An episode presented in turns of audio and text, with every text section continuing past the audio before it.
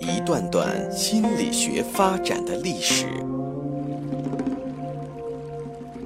一个个或有趣生动的故事，向大家展示人类行为情绪的原因，最终理解我们自己，认识自己。请听资深心理咨询师刘铁铮的心理故事会，上山微电台独家首发。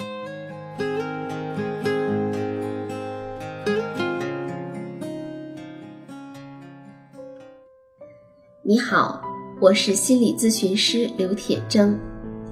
除了在上山微电台的心理故事会和催眠故事会中。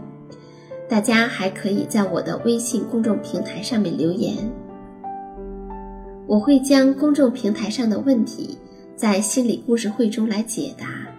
我的微信公众平台是铁铮心理。今天我们继续来了解防御机制。其实我们所有的行为都是防御，所以记住这些名词其实也没什么用。防御机制防御的不是外面的人或事儿，而是防御我们内心的情绪，避免让自己感到太痛苦。只是因为防御总是来自于我们的潜意识，所以我们通常不会意识到。也正因为如此，在生活中要尽量避免指出别人的防御机制。我们了解这些知识，主要是为了了解和探索自己，理解。所有的防御机制或者说行为都是有功能、有意义的，背后往往都是有痛苦的。同时，了解一个人常用的防御机制，也可以帮助我们来了解这个人的心理发展水平。今天，我们来了解否认。关于否认，在前面讲安娜·弗洛伊德的时候说到过。否认是儿童常用的防御机制，不过当然很多成人也在使用。比如说，很多人在面对突如其来的重大打击时，第一个反应通常是“哦不，这不可能”。否认是大脑具有的不对现实状况进行注意的一种方式。之所以使用否认，是因为如果不进行防御的话。他们将会看到现实。否认的意思是说，假设你自己感知到了现实，这就好像掩耳盗铃一样。否认和其他防御一样是保护性的，所以不要马上指出别人的否认是不对的，因为他还没有准备好去看到现实。如果孩子打破了花瓶以后说：“花瓶怎么没破啊？”要记住，这不是撒谎，而是孩子不能接受这么漂亮的东西被打破，无意中会认为这花瓶根本就没有打破。医生对病人说：“你得了重病。”病人心想：“这根本不可能，我身体一向健康，医生一定是误诊了。”这也是以否认的防御来保护。在病人否认的时候，不要过快的去试图让他接受真实的情况。医生可以先承认的确有弄错的可能，然后给病人一些时间来慢慢接受。正常人偶尔会用否认的防御机制，但是反社会人格障碍的人会持续性的用，他会不断的犯罪，认为社会都对不起他，天下没有好人，到处都是坏人。即使有时候看到好人好事儿，他也会否认，不断的攻击社会，这是人格发育高度不良导致的结果。关于否认，安娜·弗洛伊德描述了否认的四个种类：一种是本质否定，是指尽管有大量的证据证实情况确实存在，但仍然加以否认。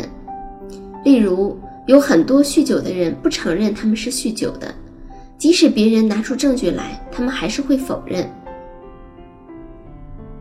或者有的时候，你明明看到一个人在哭泣，但如果你问他们是不是很伤心，他会说没有。第二种是行为中的否认，用行为象征性的说那个令人讨厌的现实并不是真的。例如，一对美国夫妇要划船到一座岛上去，尽管政府发出警告，指出岛上有武装分子，但他们根本就不相信，直到他们在岛上确实看到有恐武装分子。才意识到那个警告是真的。第三种是幻想中的否认，坚持着错误的信念来回避去面对通常是令人感到痛苦和恐怖的现实。例如，一个被家庭暴力严重伤害的孩子，依然相信父母是为了自己好，相信他们一定是有他们的道理。或者，有的人在亲人去世以后。不能接受这个现实，坚信亲人还活着，把家里布置的好像亲人随时都会回来一样。第四种是言语上的否认，使用一些特殊的词汇，让自己相信现实是虚假的。例如，会过度的使用一些夸张的词汇来否认。否认在生活中是比较常见的防御，而否认的习得和固化。和父母的教养方式是直接相关的。接下来，我们来了解另一种防御机制——反向形成。所谓的反向形成，是指你将某件事转向了它的反面。例如，此地无银三百两。再具体的举例说，小孩会有一个阶段对自己的大便感兴趣。要知道，孩子在小的时候，厌恶的情绪并没有形成，但如果妈妈厌恶的感觉表现得非常强烈，孩子就可能会形成跟自己真实的感受相反的情感，表现出他也特别讨厌脏东西，甚至会形成洁癖。也就是说。在本质上，或者说在潜意识中，洁癖的人是在通过自己对脏东西的过度厌恶，来掩盖自己其实是喜欢那些东西的事实。再比如说，一个男人微笑着讲述他童年的记忆，带着调侃的语气，那些记忆是关于他母亲经常严厉地惩罚他的情景。当他在描述这种身体上的虐待时，他完全没有意识到他对母亲的任何愤怒或任何愧疚。但在之后，他意识到他对母亲其实是有愤怒的，并且还意识到他也为自己的愤怒而感到愧疚，因为他知道母亲非常不容易，努力地抚养他长大，并且教育他。让他明白是非。由于他的愤怒和愧疚之间的这种冲突，他建立了很多防御机制，其中就包括反向形成。他对母亲只感到爱，而不会有任何的愤怒。几乎一切过度的情感都有可能是反向形成，比如说。过度的爱，往往是包含仇恨的；过度的孝顺，背后可能是有愤怒的；而过度的恨，往往是包含着爱的。过度客气的人，有时会让人感到不舒服，因为他内心中是有攻击性的，只是被压抑了。今天要分享的内容就到这里，接下来。我来回答公众平台上面的问题。有人留言问：“胆子太小怎么办？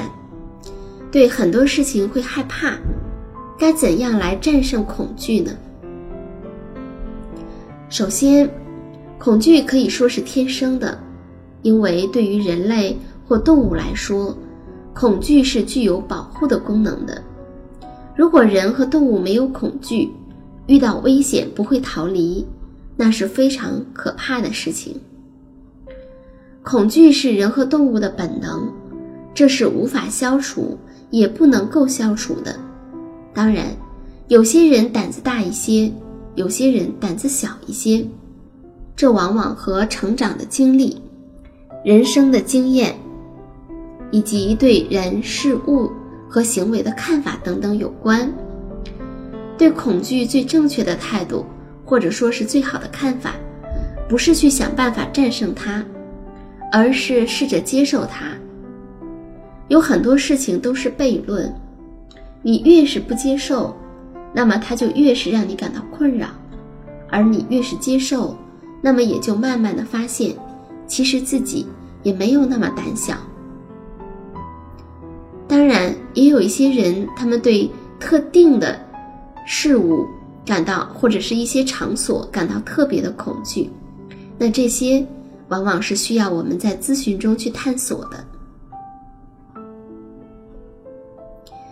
今天的内容就到这里，感谢收听，下一期的心理故事会，再见。下载喜马拉雅手机应用或登录微信搜索“铁铮心理”或 SS Radio，关注上山微电台，听友 QQ 群二五八二八二六，让我们一路同行。